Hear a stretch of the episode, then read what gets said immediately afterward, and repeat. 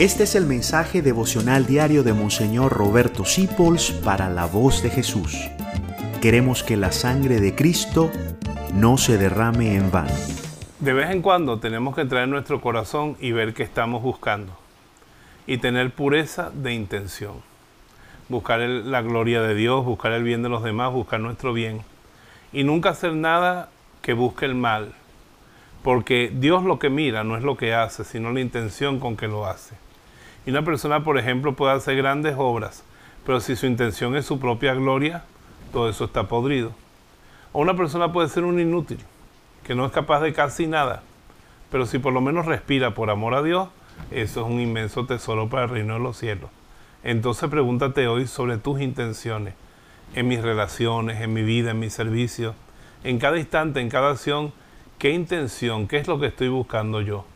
Y purifícala porque tu intención no es como una brújula que siempre tiene que ir hacia el mismo punto.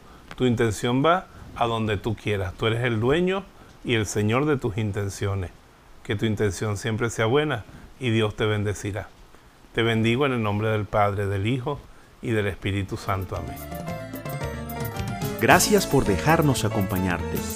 Descubre más acerca de la voz de Jesús visitando www.lavozdejesús.com